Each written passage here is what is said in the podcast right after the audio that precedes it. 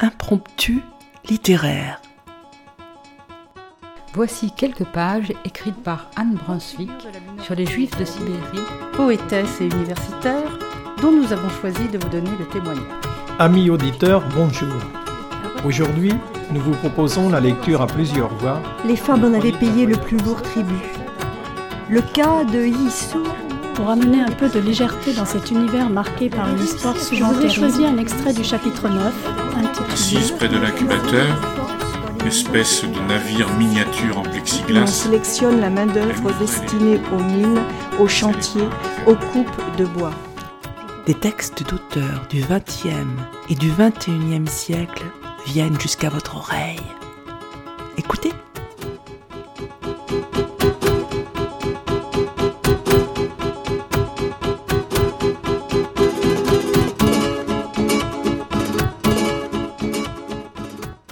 Aujourd'hui, nous vous proposons quelques passages d'Americana, le dernier roman d'Adichie Chimamanda Ngozi, jeune auteur nigériane.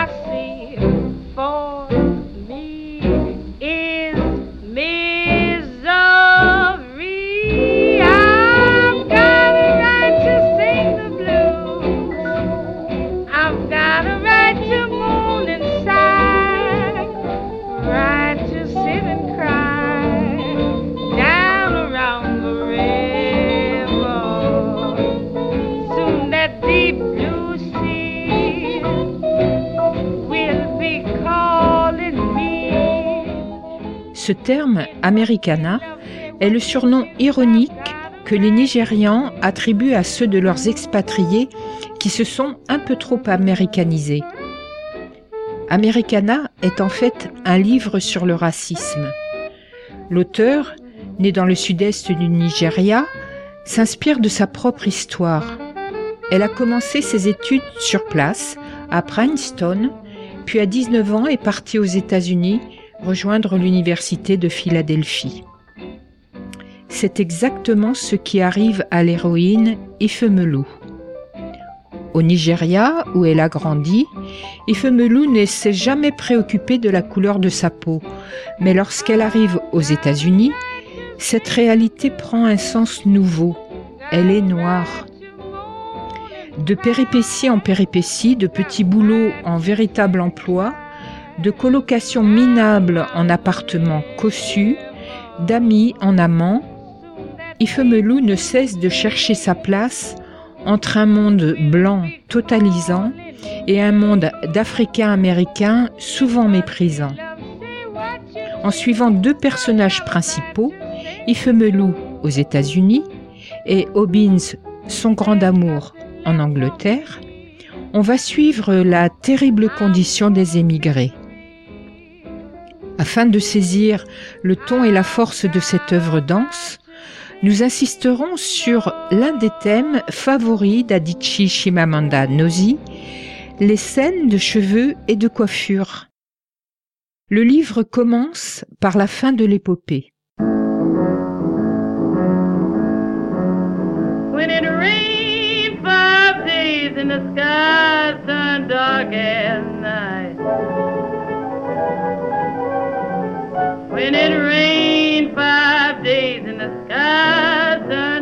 As night. Then trouble taking place in the lowlands at night. C'est un jour d'été. Après un séjour américain d'une quinzaine d'années, Ifemelou décide de revenir dans son pays, le Nigeria. Elle cherche un taxi pour se rendre chez un coiffeur. Ifemelou rejoignit la file d'attente pour les taxis à la sortie de la gare. Elle espérait que son chauffeur ne serait pas un Nigérian, car dès qu'il reconnaîtrait son accent, soit il s'empresserait de lui dire qu'il était diplômé de l'université, que le taxi était un travail d'appoint, et que sa fille figurait au tableau d'honneur de Rogers, soit il conduirait dans un silence maussade, lui rendrait sa monnaie en ignorant son merci, remâchant son humiliation parce que cette compatriote nigériane, petite de surcroît, qui était peut-être infirmière ou comptable, voire médecin, le regardait de haut. Les chauffeurs de taxi nigérians en Amérique étaient tous convaincus de n'être pas réellement des chauffeurs de taxi. Elle était la prochaine dans la queue. Son chauffeur était noir et d'âge moyen. Elle ouvrit la portière et jeta un coup d'œil au dossier du siège du conducteur, Mervyn Smith. Pas nigérian, mais qui sait. Les Nigérians prenaient ici toutes sortes de noms. Même elle avait un jour été quelqu'un d'autre. Comment ça va? demanda l'homme. Elle se rendit compte aussitôt, avec soulagement, qu'il avait l'accent caribéen. Très bien, merci. Elle lui donna l'adresse du Mariana African C'était la première fois qu'elle se rendait dans ce salon de coiffure. Son coiffeur habituel était fermé parce que le propriétaire était rentré en Côte d'Ivoire pour se marier. Mais il ressemblait sûrement à tous les autres salons de natage qu'elle avait connus. Mervyn Smith était enjoué et bavard. Il dit tout en conduisant qu'il faisait trop chaud qu'il fallait sûrement s'attendre à des coupures d'électricité. Ah, c'est le genre de chaleur qui est fatale aux vieux. Sinon pas la climatisation. Il faut qu'ils aillent au centre commercial, vous savez. Au centre commercial, l'air conditionné est gratuit. Mais des fois, il y a personne pour les y conduire. Il faut que les gens prennent soin des vieux, dit-il. Son humeur joyeuse, insensible au silence du loup. Nous y voilà, dit-il en s'arrêtant devant un immeuble miteux. Le salon était coincé entre un restaurant chinois appelé Happy Joy et une épicerie qui vendait des billets de loterie. À l'intérieur, la pièce était un modèle de laisser-aller, avec sa peinture écaillée, ses murs recouverts de grands posters de différents styles de natage et de plus petits qui proclamaient remboursement rapide des taxes. Trois femmes en bermuda et t-shirt étaient occupées à coiffer des clientes assises. Une petite télévision dans un angle du mur, le son réglé un peu trop fort, projetait un film nigérian, un homme qui battait sa femme, la femme qui tentait de se protéger et criait, la piètre qualité audio de l'appareil écorchant les oreilles. Bonjour, dit Femelou. Elles se retournèrent toutes pour la regarder. Mais une seule, sans doute la Mariana de l'enseigne, dit Bonjour, bienvenue. Pouvez-vous me faire des tresses? Quel genre de tresses? Ifemelou dit qu'elle voulait des vanilles et demanda quel était le prix. Deux cents, répondit Mariama. Ah, j'ai payé cent soixante le mois dernier. Elle avait fait tresser ses cheveux trois mois auparavant. Mariama resta silencieuse un moment, les yeux à nouveau fixés sur les cheveux qu'elle nattait. Alors, euh, cent soixante? demanda Ifemelou. Mariama haussa les épaules et sourit. D'accord, mais il faudra revenir ici la prochaine fois. Asseyez-vous, Aïcha va s'occuper de vous. Elle a bientôt fini. Mariama désigna la plus petite des coiffeuses qui avait un problème de peau. Des spirales rosées de décoloration sur les bras et le cou à l'air contagieux, euh, peu rassurant. Bonjour, Aïcha, dit Femelou. Aïcha la regarda, hocha à peine la tête, le visage fermé, presque hostile dans son absence d'expression. Il y avait quelque chose d'étrange dans son attitude.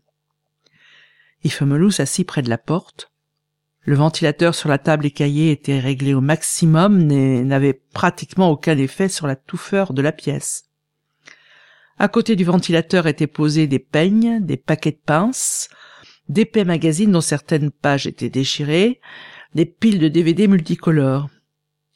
Un balai était appuyé contre le mur dans un coin, près d'un distributeur de bonbons et du sèche-cheveux rouillé qui n'avait pas servi depuis un siècle. Sur l'écran de la télé, un père battait deux enfants, simulant des coups qui frappaient l'air au-dessus de leur tête. Ah non, méchant père, méchant homme, dit l'autre coiffeuse en frissonnant, l'œil rivé sur la télévision. Vous êtes du Nigeria? demanda Mariama. Oui, dit Ifemelou, et vous? Ma sœur Alima et moi sommes du Mali. Aïcha vient du Sénégal. Aïcha ne leva pas les yeux, mais Alima adressa un sourire à Ifemelou, un sourire qui, dans sa chaleureuse complicité, accueillait une sœur d'Afrique. Elle n'aurait pas souri ainsi à une américaine. Elle louchait fortement, ses pupilles pointant dans des directions opposées, déconcertant Ifemelou qui ne savait pas quel œil d'Alima était posé sur elle. Ifemelou s'éventait avec un magazine. Ah, il fait tellement chaud, dit-elle. Enfin, des femmes qui ne le diraient pas. Vous avez chaud. Pourtant, vous venez d'Afrique. La vague de chaleur est épouvantable. Ah, désolé, la climatisation est tombée en panne hier, dit Mariama. Ifemelou savait que la climatisation n'était pas tombée en panne la veille, elle était en panne depuis beaucoup plus longtemps. Sans doute avait-elle été toujours en panne. Pourtant elle hocha la tête et dit qu'elle avait peut-être rendu l'âme à force d'avoir servi. Le téléphone sonna. Mariama décrocha et au bout d'une minute dit Venez maintenant. Les paroles mêmes qui avaient décidé Ifemelou à cesser de prendre des rendez-vous avec les salons de coiffure africains. Venez maintenant, disait-il toujours, et ensuite vous arriviez et trouviez deux personnes en train d'attendre qu'on leur fasse des micro-tresses, et la propriétaire qui disait Attendez, ma sœur va venir m'aider. Le téléphone sonna à nouveau, et Mariama parla en français, haussant la voix, et elle s'arrêta de natter pour agiter la main tout en criant dans le téléphone. Puis elle tira un imprimé jaune de la Western Union de sa poche et se mit à lire les chiffres. Trois, Cinq. Non, non. Cinq. La femme dont elle nattait les cheveux en de minuscules tresses collées dit à ton sac. Hé! je ne vais pas passer toute la journée ici. Désolé, désolé, dit Mariama. Elle finit malgré tout d'énumérer les chiffres de la Western Union avant de se remettre à tresser, euh, le téléphone coincé entre son épaule et son oreille. Ifemelou ouvrit son roman Ken de Jane Thomas et parcourut quelques pages. Elle referma le livre. Il faisait trop chaud pour se concentrer. Elle goûta un peu de chocolat fondu, envoya un texto à Dyke lui demandant de, de la rappeler quand il aurait fini son entraînement de basket et s'éventa. Elle lut les inscriptions sur le mur en face d'elle. Pas d'ajustement de tresse après une semaine. Les chèques ne sont pas acceptés, pas de ristourne. Mais elle évita soigneusement de regarder dans les coins de la pièce car elle savait qu'elle y verrait des journaux moisis coincés sous des tuyaux, de la crasse et des choses depuis longtemps avariées. Aïcha finit enfin avec sa cliente et demanda à Ifemelou quelle couleur elle désirait pour ses extensions. Numéro 4. Ce n'est pas une bonne teinte, dit vivement Aïcha. Ben, c'est celle que j'utilise. Ah, elle a l'air sale. Tu veux pas la numéro 1 Elle est trop noire. Elle a l'air artificielle dit Femelou en détachant le foulard qui lui couvrait la tête. Il m'arrive d'utiliser la numéro 2, mais la 4 est plus proche de ma couleur naturelle. Aïcha haussa les épaules, un geste hautain comme si le manque de goût de sa cliente n'était pas son problème. Elle fouilla dans un placard, en sortit deux paquets d'extensions, vérifia qu'elles étaient toutes les deux de la même couleur. Elle toucha les cheveux d'Ifemelou. Et pourquoi tu n'utilises pas de défrisant J'aime mes cheveux tels que Dieu les a faits. Mais comment tu fais pour les peigner Difficile à peigner, dit Aïcha. Ifemelou avait apporté son propre peigne. Elle peigna doucement ses cheveux épais, doux et bouclés jusqu'à ce qu'ils encadrent sa tête comme un halo. Ils ne sont pas difficiles à peigner si vous les hydratez correctement dit-elle avec le ton persuasif de la prosélyte qu'elle utilisait chaque fois qu'elle essayait de convaincre d'autres femmes noires des mérites d'une chevelure naturelle. Aïcha boukonna. Elle ne comprenait franchement pas comment quelqu'un pouvait choisir de souffrir en peignant des cheveux à l'état naturel au lieu de les défriser. Elle sépara en mèches les cheveux d'Ifemelou, prit une petite extension dans le tas posé sur la table et commença sa tresse. C'est trop serré, dit Femelou. Ne serrez pas autant. Comme Aïcha continuait à tresser, Ifemelou pensa qu'elle n'avait peut-être pas compris, et elle toucha du doigt la tresse en question et dit Trop serré. trop serré. Aïcha repoussa sa main. Non, non, laisse, c'est bien. C'est trop serré, dit Femelou. S'il vous plaît, desserrez-la. Mariama les observait. Un flot de français sortit de sa bouche. Aïcha desserra la tresse. Euh, désolée, dit Mariama, elle ne comprend pas bien. Mais il était clair, à son expression, qu'Aïcha comprenait très bien. C'était simplement une femme rustique, insensible aux subtilités américaines de l'attention aux clients. Ifemolou l'imaginait sur un marché à Dakar, comme les coiffeurs de Lagos qui se mouchaient dans leurs doigts, essuyaient leurs mains sur leurs peignoirs, manipulaient brutalement la tête de leurs clientes pour leur donner une meilleure position, se plaignaient que les cheveux soient trop épais, trop courts ou trop raides, interpellaient les passantes tout en parlant trop fort et en tressant trop serré.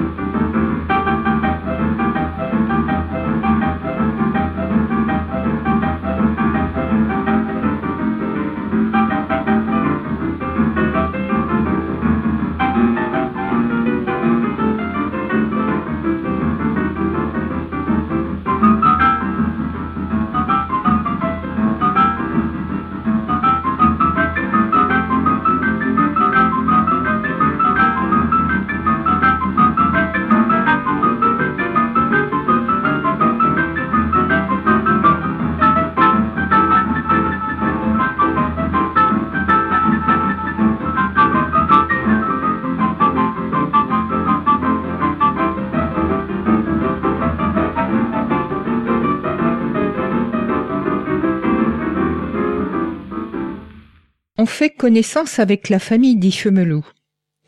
Les parents restés au Niger sont admirateurs de leur fille. Ils craignent pour elle, ne la comprenant pas toujours. La tante Uju, mère célibataire, installée comme médecin aux États-Unis, est une référence pour Ifemelou. Sa mère posait des questions d'un ton enjoué et acceptait des réponses du même style. Tout va bien pour toi? Et Ifémélu n'avait d'autre choix que de répondre oui. Son père se souvenait des cours qu'elle avait mentionnés et demandait des détails. On m'a attribué une conseillère d'orientation professionnelle et je vais la voir la semaine prochaine. Tous les étudiants se voient attribuer un conseiller d'orientation Oui. Son père poussa une exclamation pleine de respect admiratif.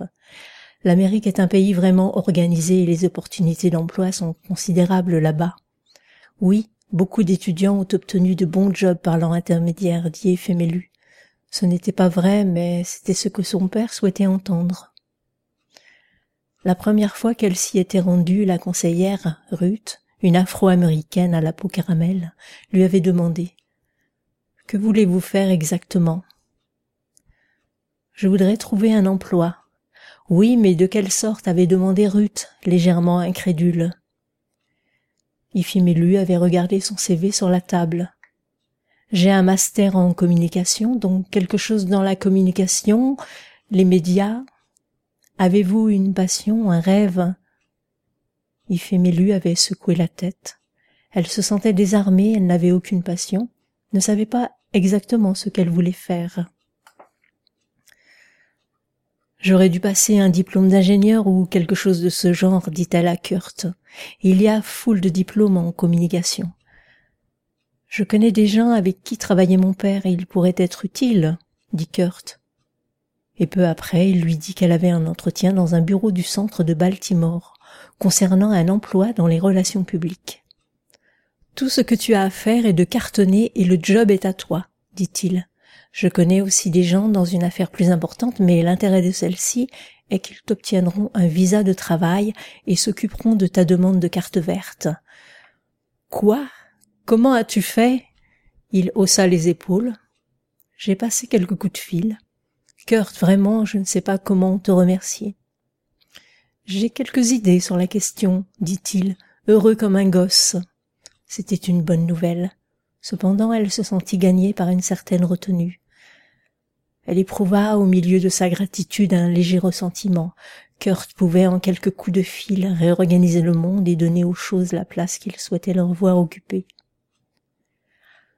Quand elle parla à Ruth de sa première entrevue à Baltimore, celle-ci lui dit Mon seul conseil, défaites vos tresses et défrisez vos cheveux. Personne n'en parle jamais, mais c'est important. Il faut que vous obteniez ce boulot. Tante Uju avait dit quelque chose de similaire dans le passé, et Ifémélu en avait ri sur le moment. Maintenant, elle était assez avisée pour le prendre sérieusement. Merci, dit-elle à Ruth. Depuis son arrivée en Amérique, elle avait toujours tressé ses cheveux avec de longues extensions, toujours préoccupée par leur prix. Elle gardait chaque coiffure pendant trois mois, voire quatre, jusqu'à ce que la peau du crâne la démange trop et que les tresses poussent au milieu d'un duvet de cheveux. Défriser ses cheveux fut donc une nouvelle expérience. Elle défit ses tresses. Dans sa salle de bain, elle étala soigneusement le gel protecteur sur son front à la naissance des cheveux avant d'appliquer la crème défrisante, une mèche après l'autre, ses doigts dans des gants en plastique. L'odeur lui rappela le laboratoire de chimie du lycée et elle força la fenêtre de la salle de bain qui restait souvent coincée. Elle chronométra l'opération avec soin, rinçant le défrisant au bout de vingt minutes exactement, mais ses cheveux restaient crépus. Toujours aussi épais. Le défrisant n'avait pas pris. C'était le mot, prendre, qu'utilisa la coiffeuse de West Philadelphia. Ma fille, vous avez besoin d'une bonne professionnelle, dit-elle en appliquant un défrisant différent.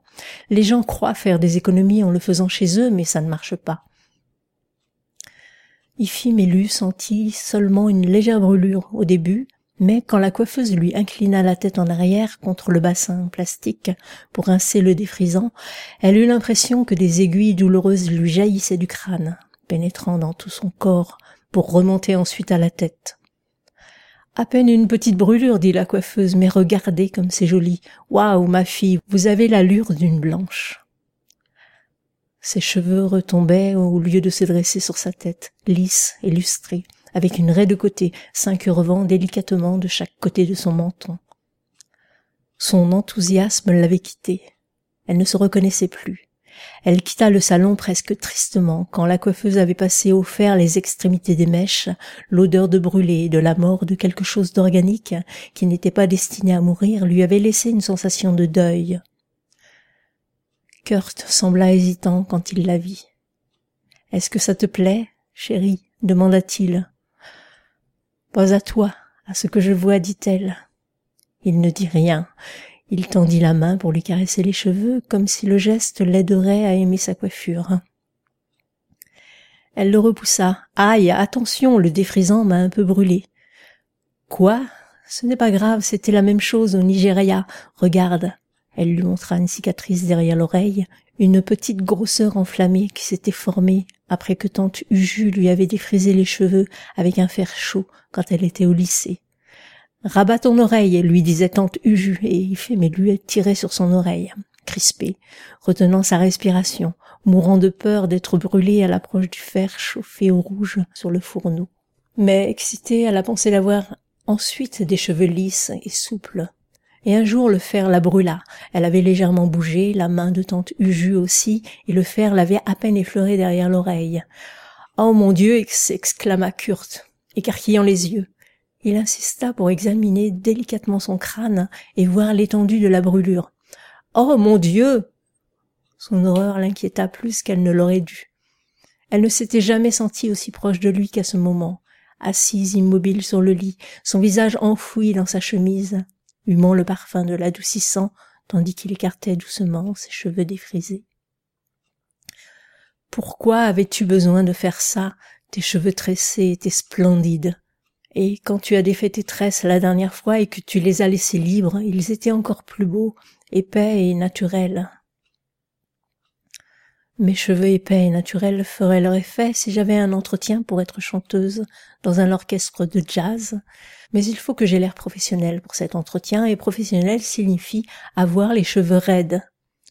S'ils devaient être bouclés, il faudrait que ce soit des boucles de blanches, souples, ou au pire des anglaises, mais jamais des cheveux crépus. C'est complètement con que tu sois obligé de faire ça. Le soir, elle eut du mal à trouver une position confortable sur l'oreiller. Deux jours après, elle avait des croûtes sur la peau du crâne. Trois jours après, elle suppurait. Kurt voulut qu'elle aille voir un médecin, mais elle se moqua de lui. Elle cicatriserait, lui dit-elle, et c'est ce qu'elles firent. Ensuite, après avoir passé les doigts dans le nez l'épreuve de l'entretien et que son interlocutrice lui serrait la main en disant qu'elle correspondait merveilleusement au poste, elle se demanda si cette femme aurait eu la même réaction si elle était entrée dans son bureau, auréolée de ses cheveux épais, crépus, de ce céleste halo afro. Elle ne dit pas à ses parents comment elle avait décroché ce job. Son père déclara Je suis certain que tu vas faire des étincelles. L'Amérique offre toutes les opportunités de prospérer. Le Nigeria devrait la prendre pour modèle et sa mère se mit à chanter quand lui annonça que dans quelques années elle pourrait devenir citoyenne américaine. Nous retrouvons Ifemelou plus tard. Elle a trouvé un travail, vit dans une certaine aisance, avec son amant Kurt, jeune homme blanc et riche. Puis ses cheveux commencèrent à se dégarnir aux tempes. Elle les inonda d'après-shampoing riches et onctueux, et resta assise sous les casques vapeur jusqu'à ce que les gouttes d'eau lui coulent dans le cou. Mais elle eut beau faire, la naissance de ses cheveux reculait davantage chaque jour. Ce sont les produits chimiques, lui dit Wambui. Sais-tu ce qu'il y a dans un défrisant C'est un truc qui pourrait te tuer. Il faut que tu te coupes les cheveux et que tu les laisses naturels. Wambui était maintenant coiffée avec des locks courtes, une coiffure qu'Ifomelu n'aimait pas. Elle les trouvait peu fournie, quelconque, peu flatteuse pour le joli visage de Wambui. Je ne veux pas de dreadlocks, dit-elle. Il n'est pas nécessaire que ce soit des dreads. Tu peux porter une coiffure afro ou des tresses, comme celle que tu avais avant. On peut faire un tas de choses avec les cheveux naturels. Mais je ne peux pas juste me couper les cheveux. Les friser ses cheveux, c'est comme être en prison. Tu es en cage. Tes cheveux font la loi. Tu n'es pas allé courir avec Kurt aujourd'hui parce que tu ne voulais pas que la sueur abîme tes cheveux lisses. Sur la photo que tu m'as envoyée, tu avais protégé tes cheveux sur le bateau. Tu te bats toujours pour qu'ils fassent ce qu'ils ne sont pas censés faire. Si tu choisis la coiffure naturelle et entretiens bien tes cheveux, ils ne tomberont plus comme ils le font maintenant. Je peux t'aider à les couper tout de suite, pas besoin d'y réfléchir. Wambui était si sûre d'elle, si convaincante, qu'Ifemelou trouva une paire de ciseaux. Wambui lui coupa les cheveux, ne laissant que cinq centimètres, ce qui avait poussé depuis la dernière application de défrisant. Ifemelou se regarda dans la glace. Elle n'était plus que deux gros yeux et une grosse tête. Au mieux, elle ressemblait à un garçon, au pire, à un insecte. Oh, je suis tellement laide que je me fais peur. Mais tu es belle. La structure de ton visage est bien distincte à présent. Tu n'as pas l'habitude de te voir comme ça, c'est tout. Tu vas t'y habituer. Ifemelou continuait à se contempler. Qu'avait-elle fait?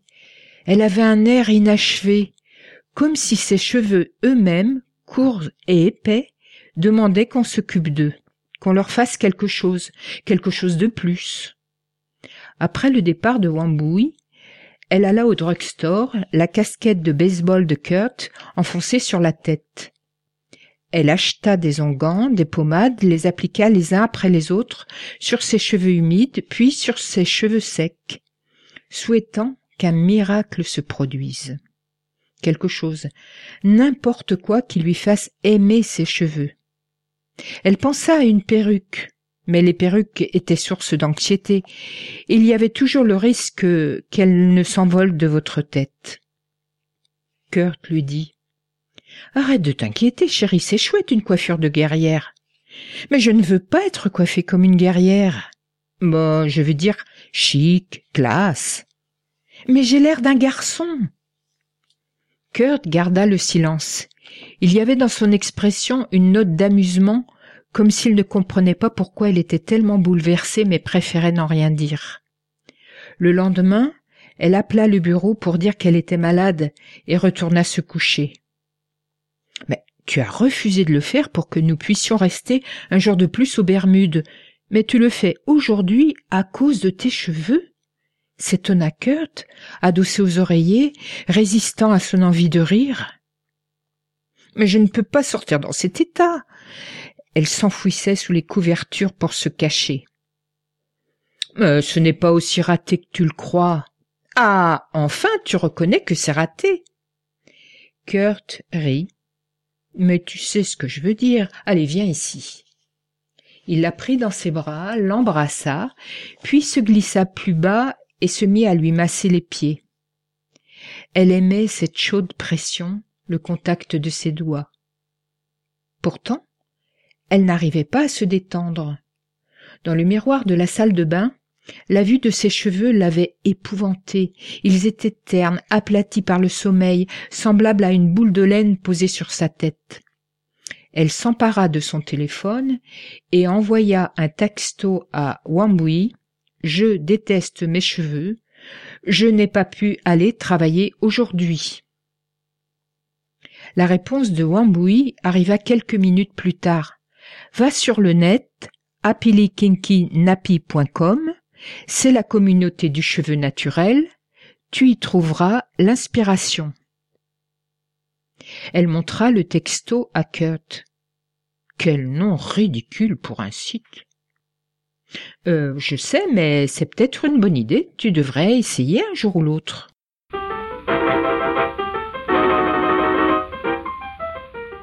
Pendant trois jours, elle n'alla pas au bureau. Puis elle retourna travailler avec sa nouvelle coiffure très courte, une afro trop peignée et trop huilée. Tu as changé, lui dirent ses collègues, un peu hésitants. Est-ce que cela a une signification, par exemple politique? demanda Ami, Ami qui avait un poster de Che Guevara sur le mur de son espace de travail. Non, dit Ephémélu, à la cafétéria, Miss Margaret, l'afro-américaine à la poitrine généreuse, qui officiait derrière le comptoir, et hormis deux vigiles, la seule autre noire de l'entreprise, demanda Pourquoi tu t'es coupé les cheveux, chérie? Tu es lesbienne? Non, Miss Margaret, du moins pas encore. Quelques années plus tard, le jour où Ifemelu donna sa démission, elle alla déjeuner une dernière fois à la cafétéria. Tu nous quittes? demanda Miss Margaret attristée. Je regrette, chérie. Il devrait mieux traiter les gens dans ce pays. Tu crois que tes cheveux faisaient partie du problème? Elle commanda des produits à des femmes qui les fabriquaient dans leur cuisine et les expédiaient avec un mode d'emploi bien précis. Réfrigéré immédiatement si possible. Ne contient pas de conservateur. Kurt ouvrait le réfrigérateur, en sortait une boîte étiquetée beurre pour cheveux et demandait c'est ok si je tartine ça sur mes toasts? Il était fasciné par toutes ces histoires. Il lisait des posts sur happylikinkinepi.com. C'est fabuleux, disait-il. C'est comme cette révolte des femmes noires. Un jour au marché paysan, comme Kurt et elle se tenaient main dans la main devant un cajot de pommes, un noir passa près d'eux et grommela. On se demande franchement comment il peut vous aimer coiffé en pétard. Elle se figea, incertaine d'avoir entendu, puis se retourna pour regarder l'homme. Il marchait d'un pas trop cadencé, dénotant aux yeux d'Ifémélu un caractère légèrement déséquilibré, un homme qui ne méritait pas qu'on lui prête attention. Pourtant ces paroles la tracassèrent, ouvrirent la porte à de nouveaux doutes. Tu as entendu ce qu'a dit ce type? demanda-t-elle à Kurt. Non, qu'a-t-il dit? Elle secoua la tête. Rien. Elle se sentit déprimée et le soir, pendant que Kurt regardait un match, elle alla jusqu'à la parfumerie et effleura des doigts de petits paquets d'extensions lisses et soyeuses. Puis elle se souvint d'un poste de Jamila 1977. J'adore les frangines qui adorent leurs extensions bien raides, mais je ne remettrai jamais plus de crin de cheval sur ma tête. Et elle sortit du magasin, impatiente de rentrer chez elle et de rédiger un poste à ce sujet. Elle écrivit. Les mots de Jamila m'ont rappelé que rien n'est plus beau que ce que Dieu m'a donné. D'autres répondirent postant des pouces levés, lui disant combien elles avaient aimé la photo qu'elle avait affichée. Elle n'avait jamais autant parlé de Dieu. Un poste sur le web était l'équivalent d'un témoignage en public à l'église. La clameur d'approbation qui lui parvint en retour la réconforta. Par un jour ordinaire du début du printemps, la journée n'était pas éclairée d'une lumière particulière, rien de spécial ne s'était produit. C'était peut-être simplement que le temps, comme souvent avait métamorphosé ses doutes, elle se regarda dans le miroir, passa ses doigts dans ses cheveux, denses, élastiques, magnifiques, et ne put les imaginer autrement. C'est simple, elle tomba amoureuse de ses cheveux.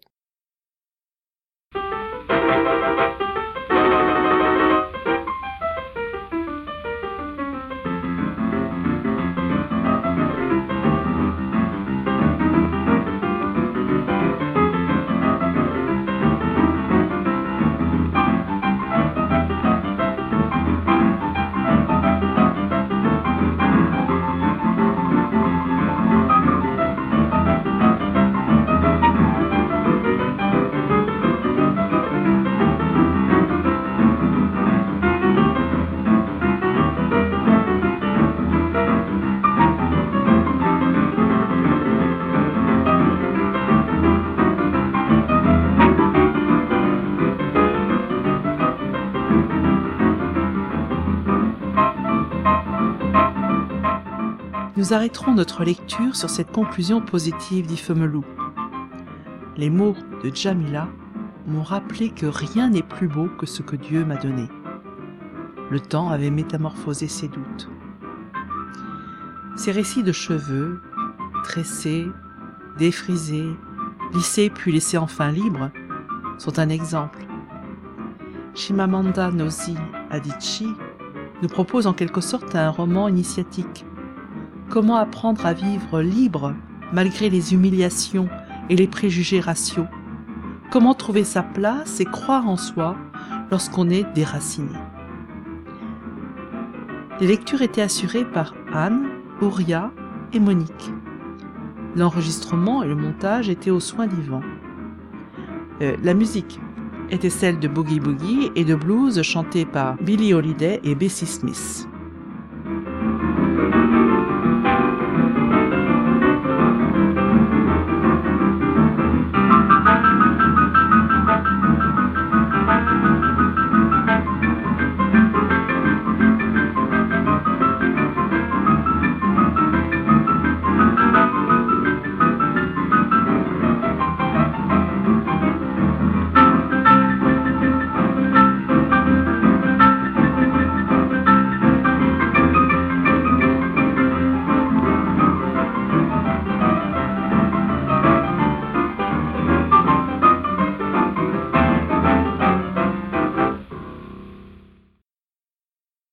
Chers auditeurs, si vous souhaitez réagir à cette émission, en connaître les horaires, la télécharger, nous rejoindre, rendez-vous sur le site de Radio G 101.5 ou sur le site de l'émission www.impromptu.fr. Vous nous y retrouverez